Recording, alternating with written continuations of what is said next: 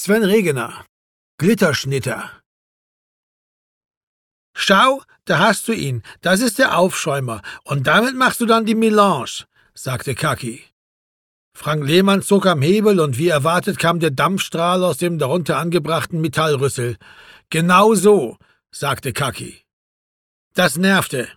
Denn so sehr sich Frank Lehmann gefreut hatte, dass er die heutige Frühschicht im Café Einfall machen durfte, denn so nannte Chrissy das, was sie hier gegen den hartnäckigen Widerstand ihres Onkels, des Café Einfallbesitzers Erwin Kechele, eingeführt hatte, Frühschicht, so als wäre das Café Einfall ein Stahlwerk oder ein Krankenhaus, aber egal, so froh Frank Lehmann also war, dass Chrissy heute mit ihrer Mutter zu Ikea fahren und ein paar Möbel kaufen musste und er nach dem Putzen der Kneipe gleich da bleiben konnte, um an Christi Stadt die Frühschicht hinter dem Tresen durchzuziehen, so sehr ging es ihm andererseits auf den Wecker, dass die einzigen Kunden, die sich bis jetzt eingefunden hatten, diese beiden Leute aus der Arschart-Galerie waren, der, den sie Kaki und der, den sie Jürgen Drei nannten, weil Kaki gleich mit dem Thema Milchaufschäumen angefangen hatte und jetzt kriegten sich die beiden gar nicht mehr ein. Milchaufschäumen hier, Milchaufschäumen da, weil sie statt eines normalen Filterkaffees, wie er nun mal standardmäßig aus der großen großen alten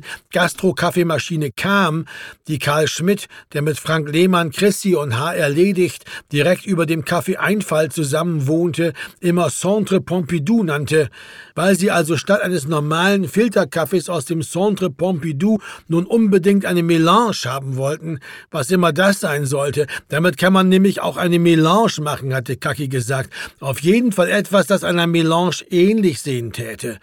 Und das hatte etwas mit Milchaufschäumen zu tun und mit dem Metallrüssel am Centre Pompidou und damit, dass der Dampf rauskam, mit dem man Milch aufschäumen konnte, was Frank Lehmann natürlich schon gewusst hatte, was den beiden dabei herzlich egal war. Sie machten immer weiter und weiter damit. Milch aufschäumen hier, Milch aufschäumen da.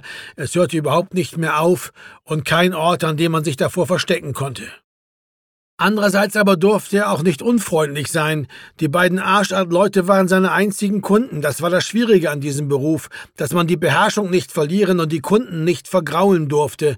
Und deshalb sagte er, nachdem er ein weiteres Mal den Dampfhebel bedient hatte, um seinen Worten mit dem Zischgeräusch Nachdruck zu verleihen, was für eine bescheuerte Melange denn überhaupt?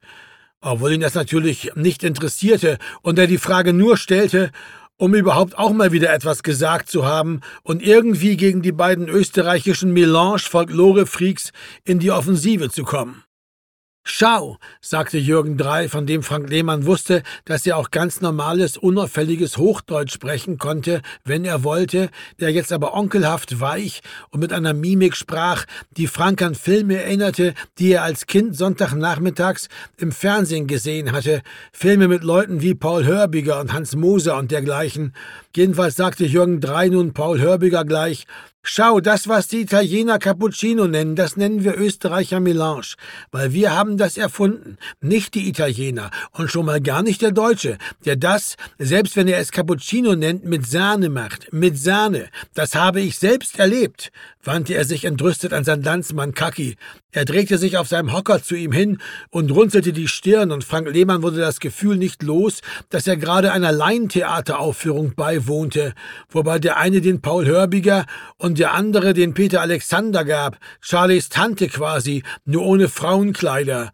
Und Kaki Alexander sagte auch sogleich, es ist aber eben auch so, dass sie noch nicht einmal einen Mocker mit ihrer Maschine machen können. Das ist ja das Traurige, dass sie zwar einen Dampfhebel für eine Melange haben an ihrer deutschen Maschine, aber dann können sie den Milchschaum nur auf ihren furchtbaren Filterkaffee obendrauf tun. Das ist schon arg.